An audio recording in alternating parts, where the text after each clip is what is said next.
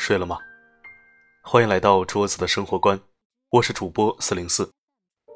希望你还没有睡，希望没有打扰到你。这里是桌子的生活观，一张立志成为你生活里男闺蜜、好基友的桌子。愿我的声音可以温暖你的耳朵，给你开启一种全新的阅读模式。你身边是否有那种特别坚强干练的女子？或者你是否就是这样的女子呢？今天为你分享一篇情感好文。一个被迫坚强的女人背后，都有一个不管不顾的男人。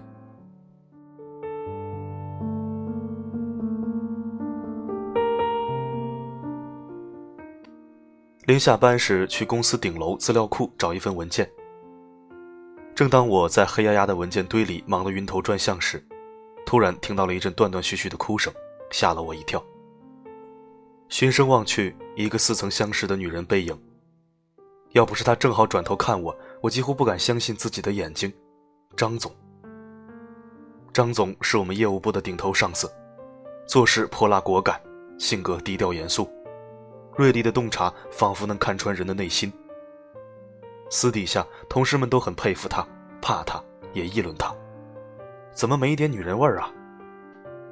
张总满脸泪水，非常失态，看到我后，迅速调整好自己的情绪，和我简单打个招呼，然后就匆匆的下楼了。后来听张总的闺蜜说，其实张总一直活得很辛苦，老公是个典型的大男子主义者，平时他一个人要工作，要管孩子，要料理家务。还要事后挑剔的婆婆。那天下午，她突然接到老师的电话，老师说上午就发现她的孩子有些不对劲，没想到下午竟发起了高烧，让家长赶紧过来一趟。眼看公司高层会议马上召开，情急之下，她立刻打电话给老公，可老公只会埋怨：“一个孩子都照顾不好，你忙什么工作？”要她自己请假去学校，还没等她说完，电话就已经挂了。向婆婆求救，婆婆也推说有事去不了。无奈之下，她只得麻烦闺蜜帮了忙。那一刻，她觉得自己很孤独，也很绝望。工作的压力、爱人的冷漠、家人的不理解，让她几乎到了崩溃的边缘。实在受不了，只好独自偷偷躲到这里来哭。她说：“苦一点、累一点都不要紧，左肩扛不住，可以换右肩扛。”她真正伤心的是，自己爱的男人从来都不知道心疼自己，仿佛家庭的事理所应当全由女人承担，在婚姻里从来都得不到一丝温暖。她也是独生子女，很多事情也不懂。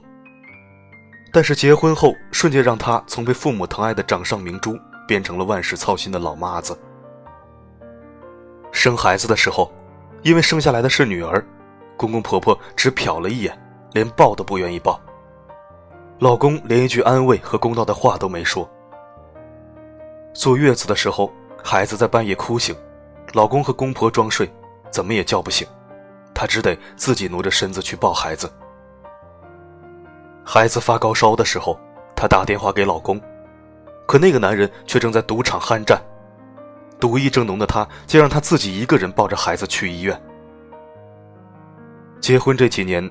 她老公赚的钱基本上都在牌桌上送掉了，家里大大小小的开支都是她一个人赚钱硬撑。这桩婚姻，她从一个不知世事的黄毛丫头，变成了一个保姆、厨师、医生、营养师、教育专家。我叹了口气，没想到这么坚不可摧的外表下，竟有颗如此柔软、受伤的女人心。或许，一个失望的家庭，一个不管不顾的男人。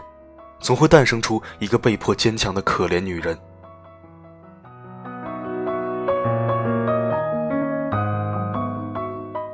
一九二一年，张幼仪跟随徐志摩到剑桥大学读书。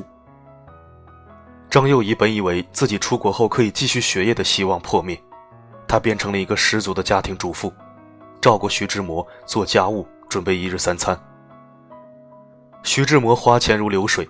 只从家里寄来的钱中拿出很少一部分交给他维持家用。后来有一天，徐志摩突然消失了，留下了已经怀孕的张幼仪。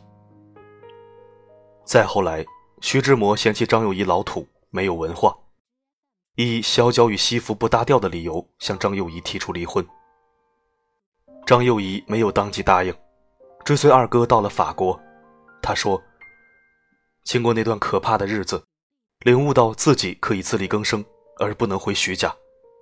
我下定决心，不管发生什么事情，我都不要依靠任何人，而要靠自己的两只脚站起来。”一九二二年二月二十四日，张幼仪刚生下二儿子，徐志摩突然送来的离婚书接踵而至，他强烈要求离婚。张幼仪一再坚持要见徐志摩，后来他和徐志摩见了面，死了心，也离了婚。徐志摩非常高兴地向张幼仪说谢谢，并想去看看刚出生的孩子。他在医院生产房的门外看自己的儿子，看得如痴如醉，但始终没问张幼仪要怎样养这个孩子，要怎么活下去。离婚后，张幼仪万念俱灰，心如刀绞。而徐志摩此时正欢欢喜喜跟随心爱的人回国了。一九二五年三月十九日，张幼仪和徐志摩三岁的儿子因腹膜炎死于柏林。而此时的徐志摩正和有妇之夫陆小曼爱得轰轰烈烈。徐志摩听闻消息后赶到柏林，在殡仪馆里抱着儿子的骨灰坛子，泪流不止。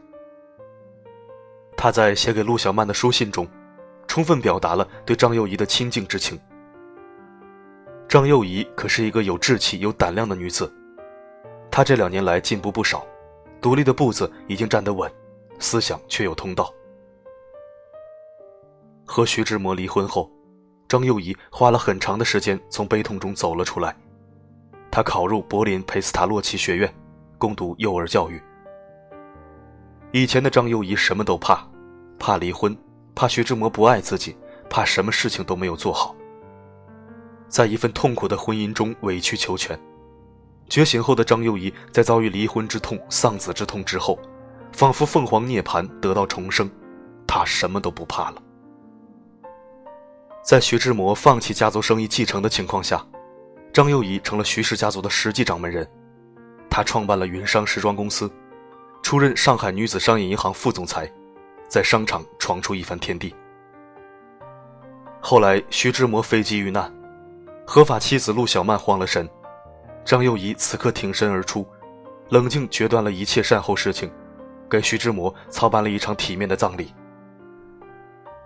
因为徐志摩的不管不顾，逼迫张幼仪不断变得刚强，她尽了所有责任：对丈夫的责任，对夫家的责任，对儿子的责任。他用自己的行动赢得了所有人的尊重。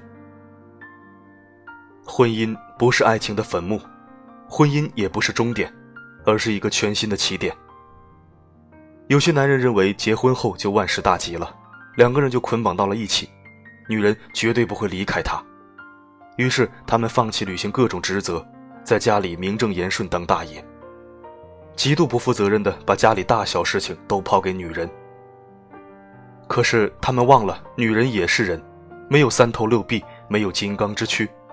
他们不仅要担负事业，还得挑起家庭的重任。他们也会累，也会力不从心。男人的不管不顾、怠慢绝情，只会让女人压抑痛苦，与他渐行渐远。要知道，女人的美丽与温柔都是男人呵护、疼惜、包容出来的。生活残酷，女人不易。男人的不管不顾，让女人在血泪中变得坚强。他的身后空无一人，又怎敢倒下？等女人心冷了，就会像刺猬一样把自己包裹起来。这是份不得已的坚强。试问哪个女人愿意独自穿上盔甲与整个世界而战？爱如篝火，若只知道取暖却从不添柴，再旺的火焰也将燃尽。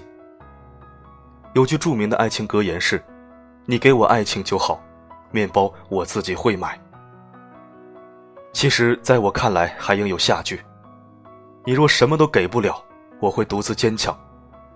当我足够坚强，需要你的时候总是不出现，那么以后，你也不必出现了。”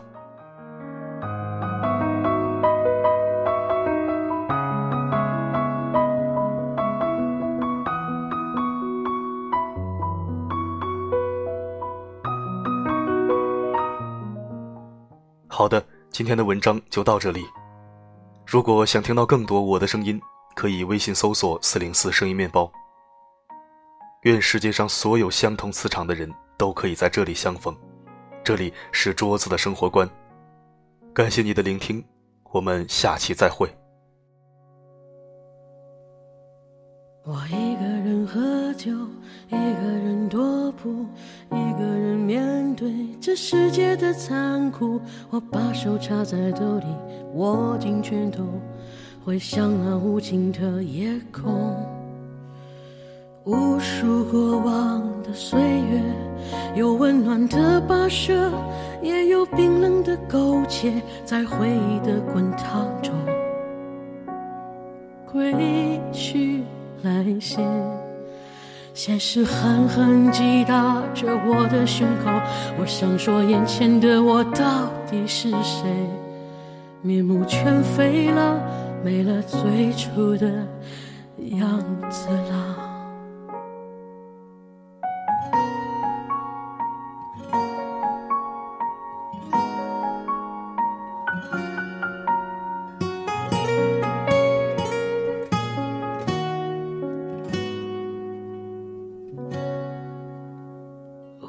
过往的岁月，有温暖的溶解，也有冰冷的苟且，在回忆的滚烫中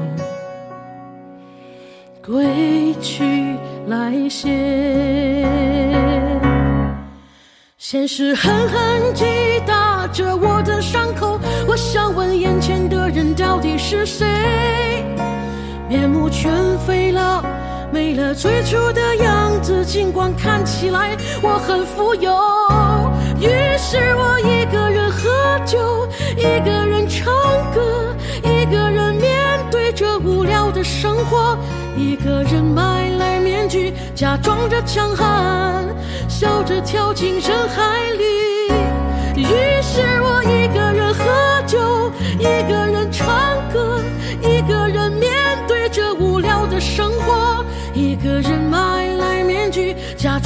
强悍，笑着跳进人海里。